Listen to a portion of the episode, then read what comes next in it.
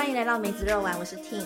今天呢，因为只有我一个人录音，所以我特别邀请到一样在日本生活的 Q 某一起来跟我聊天。那 Q 某，请你自我介绍一下。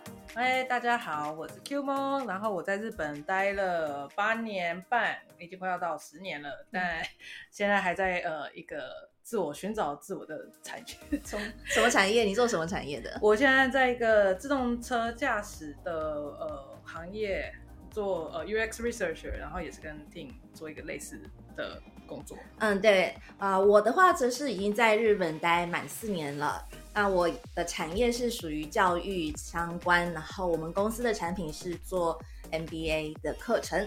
呃，我的工我的工作内容跟 Kumo 一样，是做使用者研究 （user researcher）。啊，今天的那个场景很特别，Kumo 他今天来到我在日本东九流米的家里面，我们两个在合宿一个周末，然后我就邀请他说，难得合宿嘛，我们一起来尝试一下录 podcast 的感觉。所以呢，我今天准备了两个问题，呃，我也会回答的问题，然后来互相的分享。第一个问题是想要问 Kumo 你呢，从我的角度来看嘛，你是在我们做在日台湾人在日本做 UI UX 或 research 这个社群中，你经常在呃办活动啊，还有分享会，还邀请大家一起去那个上个上个礼拜是是不是去那个什么公园，对不对？野餐是的，代代木，代代木公园。对我有看到照片，大家很开心，好多人，所以我就蛮好奇说，呃，我自己也是有一开始有弄社群，那我现在比较停下来了。那我感觉你一直越很积极在已经营社群这一块，台湾人在这边的社群，日本的社群，所以我想问你说，哎，你为什么要做这件事情？然后他在对你来说，在日本的生活里面，他给你了哪什么东西？嗯我觉得不能 这样讲。一点是，其实这些社群都不算我一个人，就是呃做到。像上次我们带代木的呃的团聚，算是呃我们跟一个在另日本的另外一边有个 UX UI 的 Banku Guy 呃免呃学习会的团长一起合办。然后，那最一开始我们创这个社团也是因为，呃，我，呃，我们在台湾的社团里面有发现这样的一个 needs 存在，然后我们我跟 Emily 就一起讨论说，哎、那我们是不是呃一起有一个，嗯，共同的社群会比较好凝聚台湾人在日本的一个、呃。就是一个一个地方，大家可以做交流这样子，嗯。所以嗯，那就自然而然就是，哎、那我们就有一个地方可以做凝聚，然后慢慢的去生长出这样一个平台。那当然，我觉我还蛮意外是，就是有人会觉得说我们做的很频繁，因为相较于像英国的社团和澳洲的社团，其实我们的频率或者是跟社员社团团员们接触的，嗯。呃的活动频率都没有像他们那么高，他们可能是每周都在做，但我们可能是每季，所以基本上这就是嗯，就是以外部人的角度来说，哎、我们其实并没有说呃做的非常积极的一步这样子。那我就嗯，好，我大概了解你的感受。那嗯他在你，他给了你，对啊，我的主要问题还想了解他给了你什么，为什么你可以持续去？嗯，我觉得一方面是我们都在一个非常低能源的状态在运营这个低能源，就是修 N A 这个叫什么嗯，省电模式，就是说你不用花太多心嘛，对，我并我哦。们大家就是以一个最简洁的方式，然后让大家可以佛系经营，佛系经营这样子。然后可能如果今天有一个社员他们想要做类似的活动，那我们可能以比较长老在日本的呃团员就会。诱导啊，或者是说，呃，你如果有需要什么帮助，那我们也可以以最小的能量帮助你，因为其实一个我们发现一个最大跟其他国外社团不同的方向就是，呃，嗯。日本的呃大部分的社员们都是比较高工作时数的，所以、哦。呃我们就是维持一个以最小的力量然后维持着我们这个非常有毒的工作环境。那我们要怎么帮助到大家？这是一个非常对。所以他给你是说，他是你帮助同样在这个领域可能后辈啊，或者有有需求的对台湾人，让他们有一个依靠，有可能跟你跟你问问一些经验这样的。嗯，可能一开始大家的呃创立这个社团并没有那么。哎，拉手那个叫什么？没有这么嗯了不起了不起的目的，并就是没有，就是可能大家就想要找一个呃舒适圈玩乐吗？舒舒舒适，我就觉得是舒适圈哦。但当然，大家对这个定义可能不太一样。嗯，对。那玩乐可能也有，像大家呃，更之前二零一九年之后。有人会去就去玩富士山嘛？那呃那个头就不是我带，但我们只是建立了一个平台，让大家就是可以在上面更好的揪人。然后今天都是舒适圈的人嘛，UX 或者是 UI 人讲中文嘛，就是对，就是台湾人，对，就是台湾人，然后没有什么隔阂，那又是。哎，你不会像工程跟工程师讲话，然后会打架，或者是日本人。对对，所以呃，这是这就是一个平台，然后创造一个舒适圈，然后让大家可以舒服的一起出去呃玩啊，或者是嗯学习经验这样子。那我问你，你在办这样的社群这种活动的经营方面，你会从里面交到很多很不错的朋友吗？我觉得有分两个层面，一个是你想要交呃在业界的朋友，或者是说在呃人生方面的朋友。那业界朋友可能就是呃都会集中在都讨论 UX 嘛，再更广一点就是会讨论产品啊，或者是呃 technology from and back end 之类的，嗯前端后端这方面的东西。那你再更广一点呢，其实我们社团就非常少能接触到说，哎，比如说。做人嗯人资呃，或者是说做会计啊，一些不同背景，或者是呃公务员，嗯，这方面的人是非常难以接触的。那可能就是嗯，做创造这个舒适圈有个弊病，就是那你要怎么跳出这个舒适圈？所以有一点好奇，对，听你在这就对啊，在日本你们就想要就是呃。那是交在你舒适圈之外的朋友啊。舒适圈指的是说，同样在做 UI UX 这个舒适圈。这个舒适，这个业界，因为大家都是分享着共同的一个知识，然后有同样的呃思考逻辑方式嘛。嗯嗯嗯。那可能要跳脱到这这个层面的时候，那你你们觉得有什么坎啊，或者是 有点就只好奇？对。好好，我想一下哦。那我没有像你来这边快十年，我大概是四年。嗯，其实跟你一样，我刚开始来的时候超级积极，第一个月就开始办活动，嗯嗯，或是参加 UX 的那个 Meet，然后后来也跟一个澳洲的朋友开始办很多 workshop。诶，都对我来说，那个好吧，是一种舒舒舒适圈。的确，我很多的朋友都是来自这个活动，像你，嗯，还有几个我们的共同朋友，其实都是这个圈子的人。那同时，其实我也会去参加一些语言交换，因为刚来日语不太好，所以那时候我会参加很多语言交换的社群，然后那边也认识了，就可以比较跳出自己的职业的那个呃舒适圈。像有一位小姐，一个日本女生，她是护士，然后有一个大姐，日本大姐，她是做 PR 那种公关类的。嗯，那后来我们都就都有保持联络。在第三个朋友的话，同事吧，可是同事好像，哦，对，同事的话就。公司一样，可是他们可能有的人是工程工程师，有的人是 PM，就有点算也不算，好像也是舒适圈哦，因为是同事，是同事算可以算是舒适圈。舒适圈。例如我在公司有一个同期的同事，其实我们关系还不错。那我们呢会一直说互相要约见面，结果我们约了四年，没有真正出来见过一次面。哼哼，呃，一点我觉得日本他们距离感距离感抓的还不错。所以会让你有点相敬如宾的呃感觉，但是也有可能那个感觉是错觉，根本就没有把你当朋友。这是个客套话嘛，对不对？他的那个客套，对我们呃，我大概也是到第五六年，其实有一点晚才知道说，日本人他们如果今天没有想要跟你呃深交的话，他问题第一个他问题如果没有把。那那个替代方案给丢出来，那就代表说他并没有要跟你约时间的意思，所以嗯，你可以的确 push 看看，就是你把一个时间先呃暂时性的丢出去，那只是一个嗯，你虽然可能会知道他到底要不要，那你丢一个嗯一个月之后的时间点。那他如果今天跟他讲说，哦，可以啊、但是嗯，我们约下次吧，那就是、这个人没有要把你当朋友的意思，因为他的下次不知道是哪一次，说的也是，来来生嘛不。过对我来讲，也没有急着说要这么快在彼此的私生活这块有交集，因为还是觉得多少还是个同事吧。我们在嗯同事这块维持的关系好，其实就够了。嗯我发现现在四年后了，我已经不太这么积极参加社群的活动。嗯啊，我自己也很好奇，因为我本来也是很很积极在做这件事，那嗯为什么我好像突然间没有兴趣？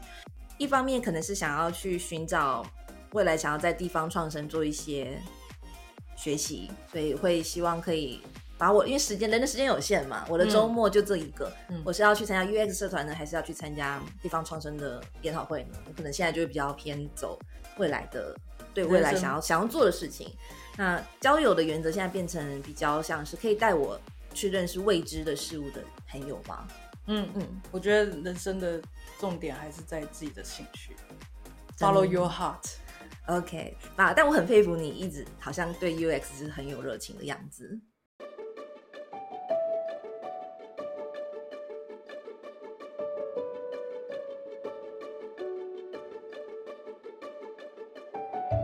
那第二个问题，我想要问你的是说，我感觉你是一个很爱读书的人。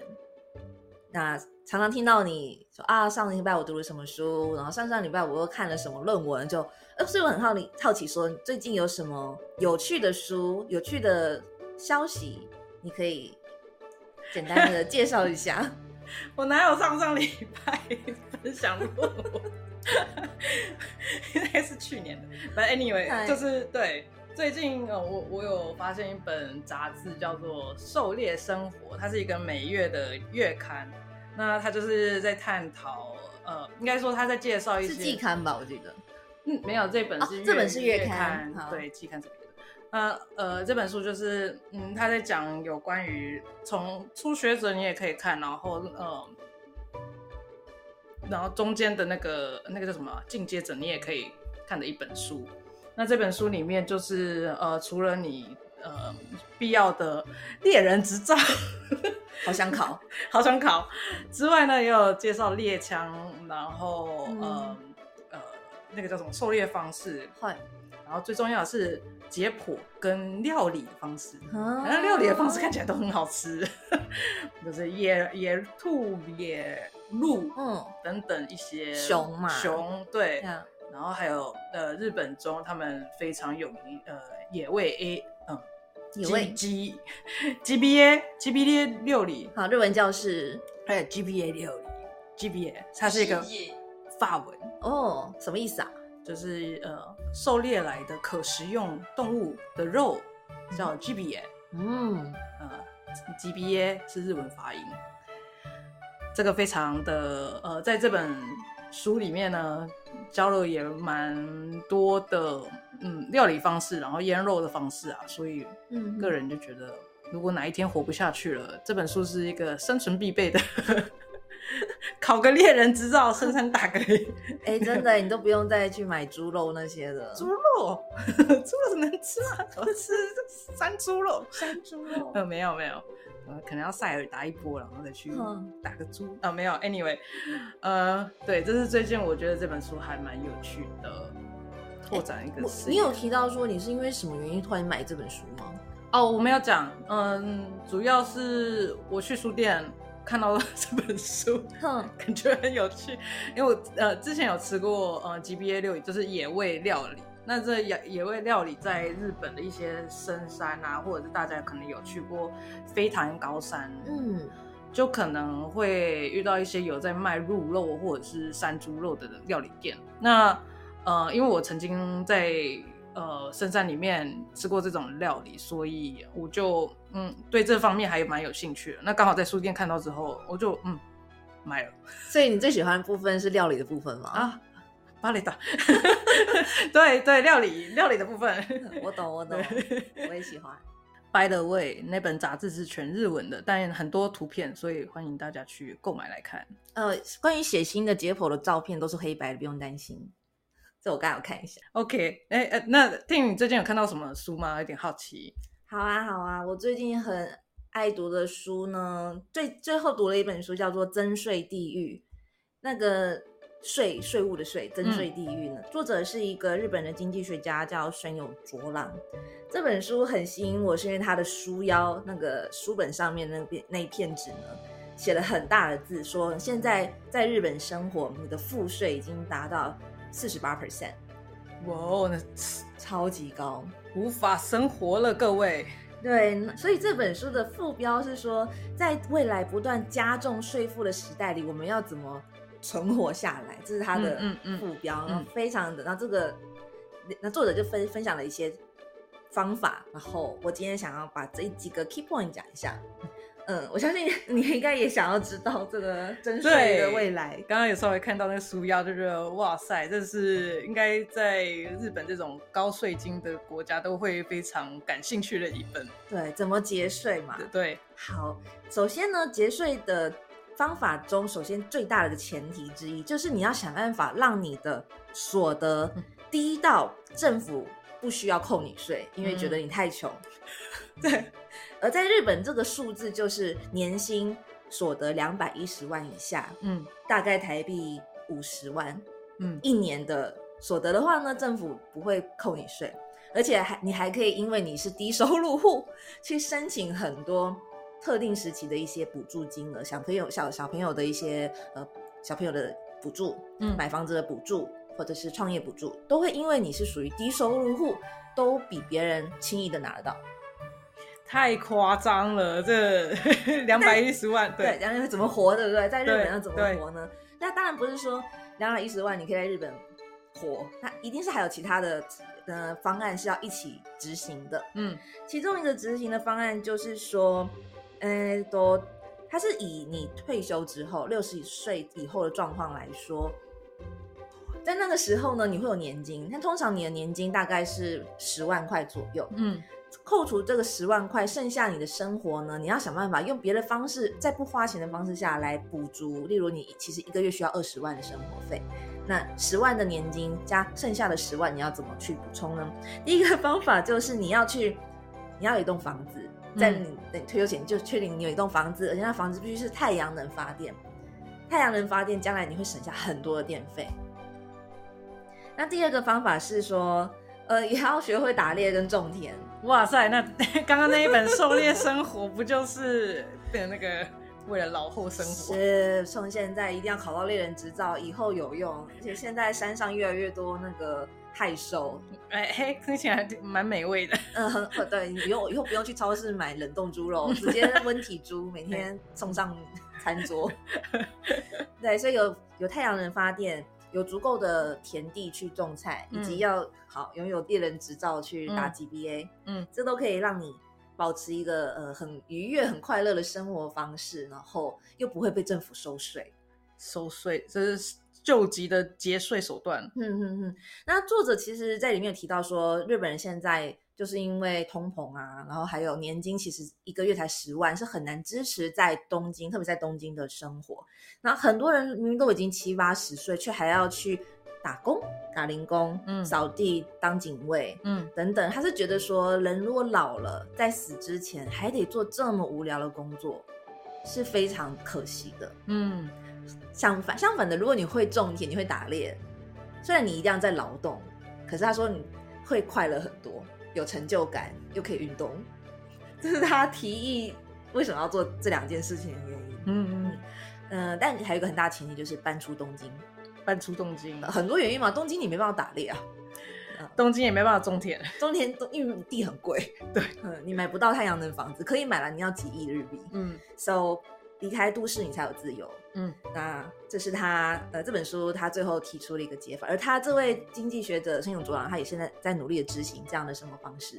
他现在几岁了？他现在可能是六十五岁，所以他已经嗯，接近要退休的日子。对对对，他正在努力实践他的这个策划。可是他是说，希望大家在六十岁以前就已经先达到这样的状态，会比较比较好，因为毕竟老了很多不确定因素。嗯，嗯，哎，我觉得这本书还蛮有趣的一点是，其实市面上大部分可以看到的书的面向都是给呃青年啊，或者是壮年，你要如何真正运用税务上的漏洞，或者是也也不是漏 洞啦也不算漏洞，对，但是就是一些方法去用公司化，然后去做呃实际上的减税嘛。那这本书嗯比较偏向是。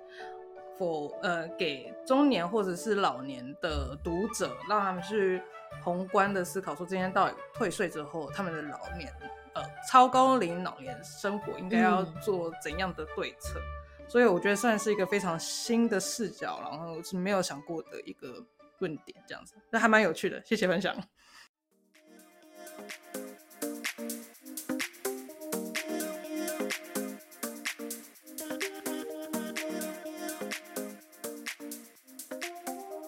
最后呢，我想要问你，你已经来我东九流你，就我家这边玩了一整天了，嗯，有什么让你特别有印象的事情吗？印象深刻的东西？